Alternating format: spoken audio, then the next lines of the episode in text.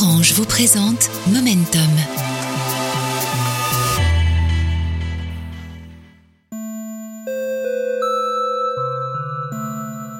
Salut et bienvenue. Je suis Ludovic B et vous écoutez un nouvel épisode de Momentum.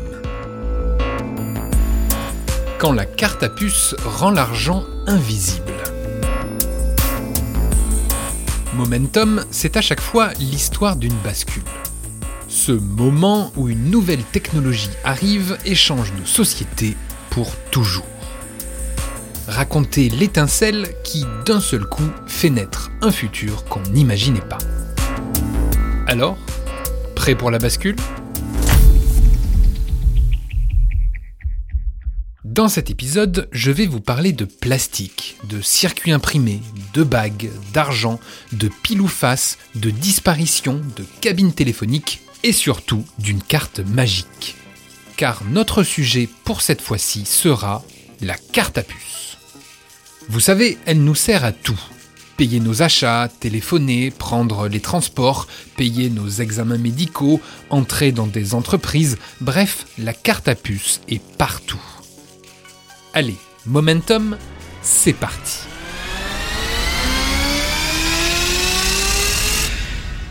Il y a quelques décennies encore, on fouillait le fond de nos poches pour payer son pain ou un paquet de bonbons. Aujourd'hui, vous pouvez évidemment payer directement avec votre carte bleue. Grâce à la technologie du sans contact, si vos achats ne dépassent pas 50 euros, vous n'avez même plus besoin de votre code de sécurité. Mieux, si vous êtes à la pointe de la technologie, vous pouvez même régler vos achats avec votre montre connectée. Payer avec une montre Eh bien, figurez-vous que l'on n'est pas si loin du rêve un peu fou qui fut à l'origine de la carte à puce, une bague connectée. Derrière cette invention, qui en quelques décennies a révolutionné notre rapport à l'argent et a presque fait disparaître les pièces et les billets, il y a notamment un inventeur compulsif, un joyeux géotrouve-tout nommé Roland Moreno. Il n'était pas seul, bien sûr. Comme souvent avec les inventions importantes, la carte à puce fut une invention simultanée. Les gros labos de recherche d'entreprises comme IBM et Bull bossaient aussi sur le sujet. Roland Moreno, lui, était seul dans son coin avec, en guise de bagage, une irrépressible curiosité pour tout ce qui touche à l'électronique. Né en 1945 au Caire, arrivé en France à l'âge de 2 ans, Roland Moreno a un goût certain pour l'enquête et le bricolage. Il aime démonter les choses pour mieux les comprendre et pourquoi pas les améliorer. À côté de petits boulots comme coursier pour le magazine L'Express, monteur de luge ou reporter pour le magazine Détective, il se passionne pour l'électronique. Il se met à inventer toutes sortes de gadgets plus loufoques et surtout plus inutiles les uns que les autres. Une inutilité tout à fait revendiquée, presque un manifeste d'inventeur. Il y a des gens qui aiment le chant des oiseaux et qui ne supportent pas les inconvénients des oiseaux, c'est-à-dire que c'est sale, puis il faut les nourrir, puis ça risque de s'envoler, enfin toutes sortes d'inconvénients, mais qui aimeraient quand même avoir chez eux le chant d'un oiseau. Alors j'ai inventé donc cet oiseau qui est très propre, qui est réglable, et on peut le faire plus gai. Le bruit est toujours le même. Si vous voulez, à terme, ça, devient un bruit familier, qui devient un, peu un animal domestique, c'est toujours le même, quoi, c'est le sien. Et Roland Moreno ne s'est pas arrêté aux oiseaux. Lui qui regrettait que le système scolaire français ne récompense pas la créativité des plus jeunes, s'est bien rattrapé par la suite. François Grieux, aujourd'hui directeur technique de l'entreprise Speartech, a travaillé plusieurs décennies aux côtés de Roland Moreno. Un poste d'observation privilégié qui lui a permis de voir ce qui motivait concrètement Roland Moreno dans ses bidouillages. C'était surtout le plaisir de prendre un, objet nouveau, de voir comment il marche et de le détourner de son usage normal. Il a appris l'électronique tout seul, c'était un autodidacte et euh, il a acheté des transistors chez le vendeur d'objets pour radio, il les a assemblés en des trucs improbables, une machine à tirer à pile ou face, un micro-piano, hein, des trucs comme ça.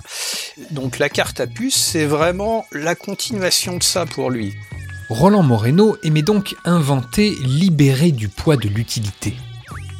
Mais alors, comment a-t-il fini par inventer la carte à puce? Un objet si profondément utile qu'il va tout simplement révolutionner notre rapport à l'argent. Commençons par le début. Le prototype conçu par Roland Moreno n'était pas une carte, mais une bague à puce.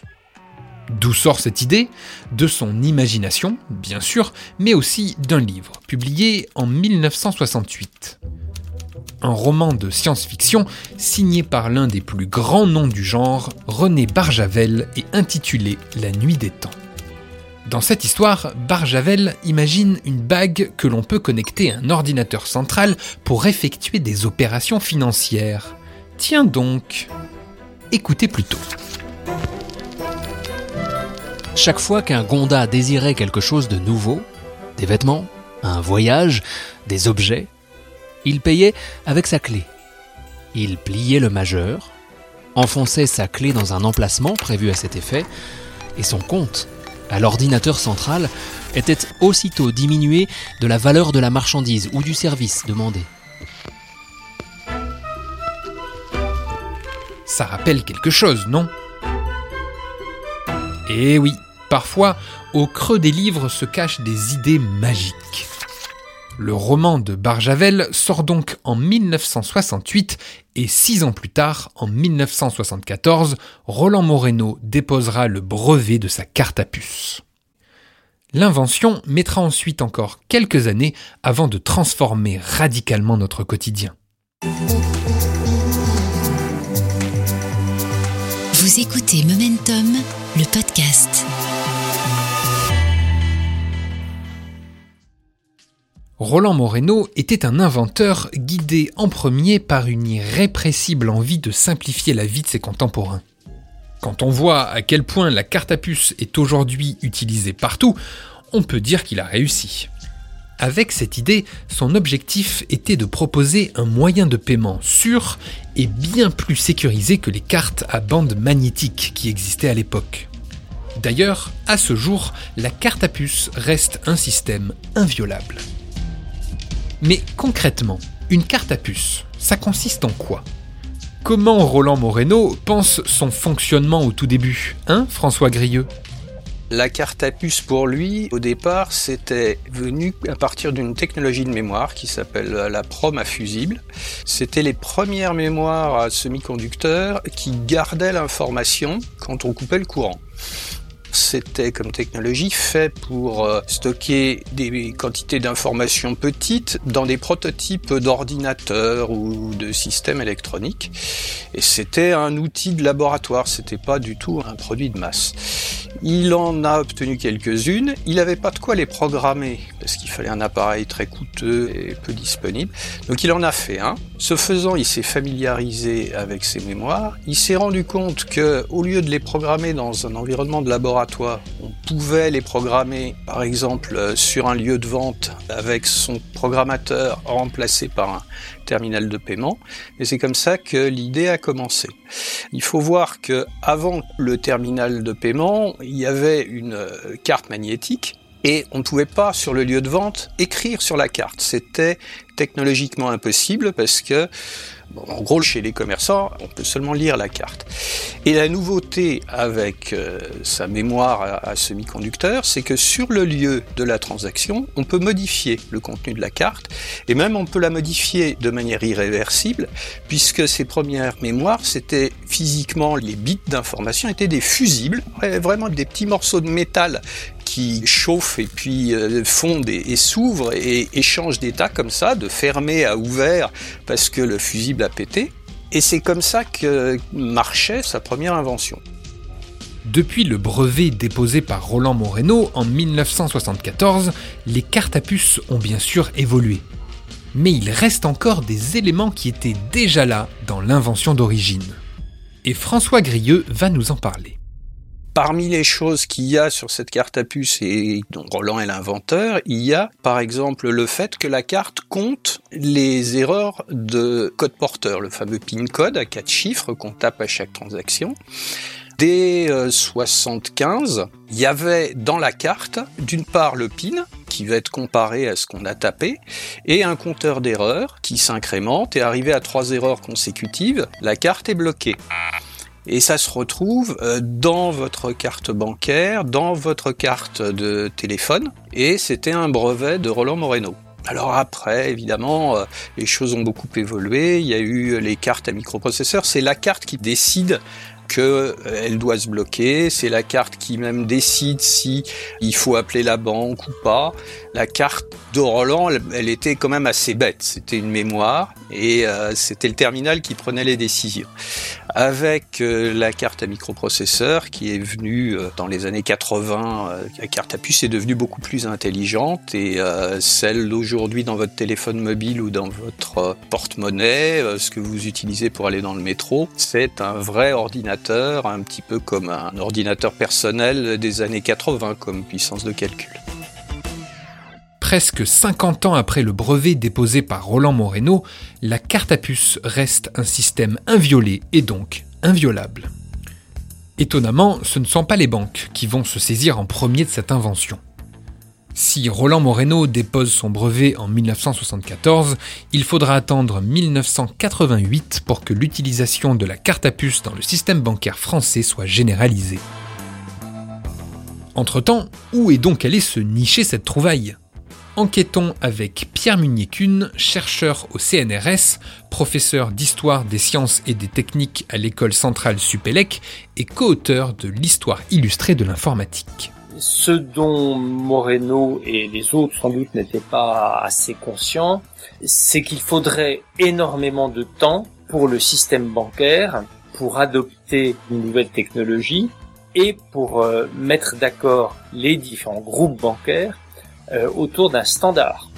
En fait, il a fallu une dizaine d'années pour que notamment les banques françaises se mettent d'accord sur le principe d'adopter un standard commun, en définissent un et réalise les investissements considérables qui restaient nécessaires pour que les distributeurs automatiques bancaires passent de la technique de la piste magnétique à des lecteurs de puces, tout en gardant la piste magnétique. La chance, ça a été de trouver un premier client qui était la Direction générale des télécommunications, qui avait un gros souci. Les cabines téléphoniques qui venaient de se multiplier sur le territoire français étaient facilement cassées par des voyous qui venaient euh, récupérer les pièces de monnaie. Pour terminer ce journal, sachez qu'il n'y a plus de cabine téléphonique à Germignac. Des voleurs ont voulu s'approprier le montant de la caisse. Cela n'a sans doute pas été facile, car plutôt que de défoncer le monnayeur, ils ont arraché le poste téléphonique tout entier, butin 110 francs et un téléphone que l'on peut difficilement poser sur la table de son salon pour récupérer l'argent contenu dans l'appareil, certaines personnes n'hésitent pas à déceler l'appareillage et l'emporter pour le dévaliser plus tranquillement. De nouveaux systèmes sont étudiés pour remédier à ces fraudes. Ils supprimeraient l'utilisation de monnaie. Cela contribuerait donc aussi à décourager les voleurs. Les télécommunications françaises cherchaient une technique pour remplacer l'argent euh, liquide par euh, un moyen non fraudable et euh, la carte à puce représentait la solution idéale. Ça leur tombait du ciel. C'est la téléphonie qui a permis de commencer à produire des millions de cartes et donc d'industrialiser la carte à puce. Écoutez Momentum, le podcast. Mais la carte à puce ne va pas rester enfermée dans une cabine. À partir des années 1990, son utilisation se démultiplie. Et au sein de la société Innovatron, fondée par Roland Moreno, notre inventeur de génie et ses collègues, dont faisait partie François Grieux, s'amusent à chercher toutes les applications possibles de la carte à puce. Pierre Munier-Kuhn. L'usage qui a été envisagé assez vite, ça a été la carte santé pour alléger les procédures bureaucratiques de la sécurité sociale. C'était la même préoccupation que dans les banques, faire des économies de personnel, de paperasse et de manipulation paperassière. Et donc, dès la fin des années 1980, un étudiant en informatique de Lille a fait sa thèse sur un projet de carte santé, qui deviendra beaucoup plus tard la carte vitale. Vous avez une autre euh, trajectoire qui naît à la fin des années 80, c'est l'idée là aussi de remplacer les pièces de monnaie dans les parcs-mètres par des parcs-mètres à carte à puce. Et quand j'allais travailler le soir chez Innovatron pour écrire ma thèse de doctorat, je me rappelle que François Grieux et Roland Moreno allaient de temps en temps regarder des cartes à puce qu'ils avaient installées dans le congélateur de leur frigo pour vérifier si des systèmes de cartes à puce pouvaient résister dans des parcs-mètres à l'air libre, hiver comme été. Au final, le brevet de Roland Moreno lui aurait rapporté la modique somme de 150 millions d'euros. Lui qui disait avoir eu cette idée pendant son sommeil, voilà un beau pied de nez à la course permanente à la productivité effrénée. Mais Roland Moreno n'était pas vénal. Et cette invention n'avait de valeur à ses yeux que parce qu'elle a répondu en partie à une certaine transformation profonde de notre société. Explication avec Pierre Municune. La carte à puce s'est insérée dans des besoins d'une partie de la société, de gens qui avaient intérêt à progresser vers la dématérialisation de l'argent. Par exemple, les banques ont adopté la carte à puce dans le cadre de leur grand mouvement initié au début des années 1980, qu'on appelle les 3D. Déréglementation, désintermédiation, déspécialisation, auquel s'ajoutait le quatrième D, dématérialisation de l'argent, qui était un instrument pour euh, les trois premiers. Donc on a des besoins sociaux, voire des utopies qui ont été euh, élaborées, imaginées bien avant que les techniques euh, n'apparaissent. Par exemple, la cashless society, l'idée d'une société sans argent liquide. Ça, c'est une utopie qui apparaît au moins dans les années 1950, parfois avant sans qu'on ait l'idée de comment la réaliser. Mais c'est une utopie qui mettait en avant euh, des formes de désintéressement, euh, faire disparaître l'argent matériel, donner l'illusion que euh, les gens seraient plus généreux. On n'aurait plus Long Picsou qui compte cet tas d'or.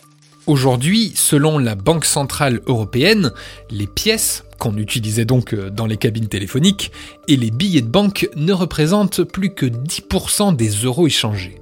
Les 90% restants ne sont qu'écriture informatique, de simples suites de 0 et de 1 stockées sur des ordinateurs. L'arrivée de la carte à puce a accéléré un mouvement qui était déjà présent depuis quelques années, la dématérialisation de la monnaie. Mais est-ce que l'on tend vers cette utopie qu'évoquait Pierre Munier-Kuhn, celle de la cashless society? Que produit concrètement cette dématérialisation? Quelques éléments de réponse avec Yamina Tadjedine, professeure de sciences économiques à l'Université de Lorraine et chercheuse au CNRS spécialisée en économie financière et monétaire. Avec la carte bleue, on a perdu cette notion du montant payé. Encore plus aujourd'hui quand on a une carte sans contact, parce que pratiquement on voit plus le montant qu'on paye.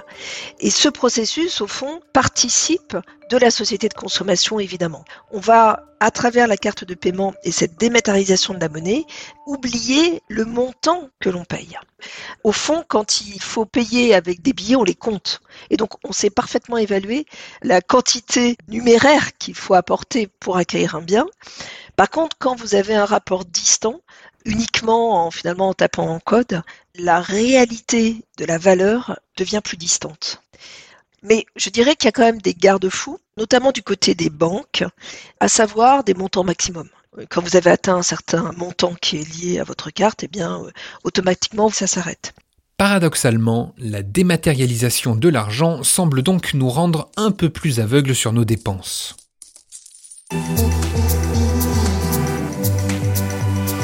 Vous écoutez Momentum, le podcast.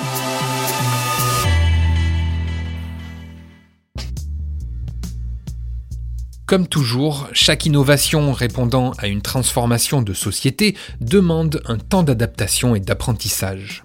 Mais ce n'est pas la seule conséquence de cette dématérialisation. La carte à puce, et notamment la carte bancaire, s'est à ce point installée dans notre quotidien qu'elle est devenue un sésame pour bon nombre de services, excluant d'office celles et ceux qui ne peuvent pas avoir de telles cartes. Yamina Tadjedine. La réalité aujourd'hui, c'est que son compte en banque, mais aussi fondamentalement sans carte bleue, ça peut être Visa, euh, en tout cas sans une carte à puce, eh bien en fait, un certain nombre de services devenus nécessaires dans la vie en société vous est interdit. Typiquement, c'est euh, la téléphonie mobile qui en fait nécessite de documenter un papier où vous avez un numéro de carte bleue qui est exigé Et donc en fait, vous avez euh, cette dépendance à la possession d'un compte en banque et d'une carte bleue. On le voit aussi aujourd'hui dans un certain nombre, par exemple, de services publics avec une facilité de paiement si vous avez un compte bancaire avec un virement derrière, soit par carte bleue, soit euh, directement euh, par IBAN, et qui rend désormais la vie totalement impossible à des personnes qui voudraient payer au comptant. Et ces problématiques de dépendance par rapport à cette technologie, hein, on l'a vu aussi au moment de l'épisode de Covid, où tous les commerces ont préféré l'usage de la carte bleue plutôt que des pièces, puisqu'il y avait la possibilité qu'il y ait un virus dessus. Mais tout ce qui était mendicité était euh, totalement impossible, puisque la mendicité n'est pas possible, sauf si vous avez un mendiant qui a un dispositif carte bleue pour accepter des dons. Et donc on s'est rendu compte à ce moment-là qu'effectivement les personnes qui n'avaient pas de compte bancaire, et notamment les personnes les plus pauvres, qui d'habitude recevaient des pièces, eh bien n'en recevaient plus. Pourquoi? Parce que ceux qui avaient une carte bleue avaient perdu l'habitude d'avoir en poche des pièces. La disparition progressive de l'argent sonnant et trébuchant soulève une dernière question. Un enjeu de société qui a son importance en matière démocratique, celui de l'équilibre entre droit à l'anonymat et traçabilité permanente. Comme l'explique Yamina Tadjedine. L'espèce est la garantie d'anonymat. Quand vous effectuez un paiement, que ce soit par chèque, par carte bleue, par virement, il y a une traçabilité on sait ce que vous avez acheté, à qui vous l'avez acheté, à quelle heure vous l'avez acheté, on sait tout de votre achat. A contrario, quand on mobilise des espèces, eh bien, c'est de la liberté. Vous êtes libre de le dépenser comme vous voulez et personne ne saura. Et donc, de la sorte, vous pouvez consommer librement. Au fond, on pourrait dire que c'est peut-être une liberté fondamentale qu'il convient de maintenir parce que pour plein de raisons personnelles, on peut souhaiter qu'il n'y ait pas une traçabilité de l'acte de consommation. Évidemment, l'État, au contraire, a une posture tout à fait opposée, pour des raisons toujours de sécurisation de la société, va dire, voilà, si on trace tout, on pourra avoir un suivi sur le blanchiment d'argent, les fraudes fiscales, le travail au noir, etc. Donc, on voit ici qu'on a un débat sur les libertés individuelles qui réapparaît à travers la monnaie et la forme monétaire. Quelques pages dans un livre ont donné naissance à un rêve dans l'esprit d'un inventeur un peu fou. Puis, au réveil, il a fait de ce rêve une réalité. Et près de 40 ans plus tard, notre société a été profondément transformée par tout ça. Simplifiant notre quotidien par moments, mais soulevant également des questions collectives fondamentales. Un auteur de science-fiction, un inventeur et une carte à puce qui révolutionne notre monde.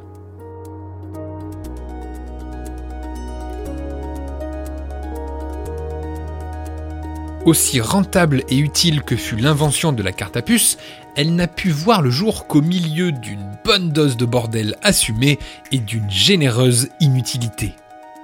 Roland Moreno fut le joyeux chef d'orchestre de ce momentum. Mais il y en a sans doute plein d'autres, des momentum, des inventions en attente d'être trouvées, qui flottent dans l'air en ce moment même.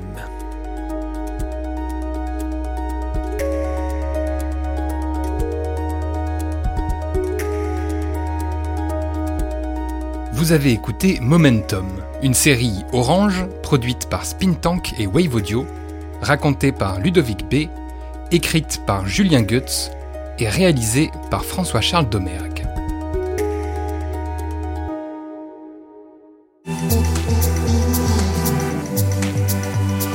C'était Momentum, un podcast orange.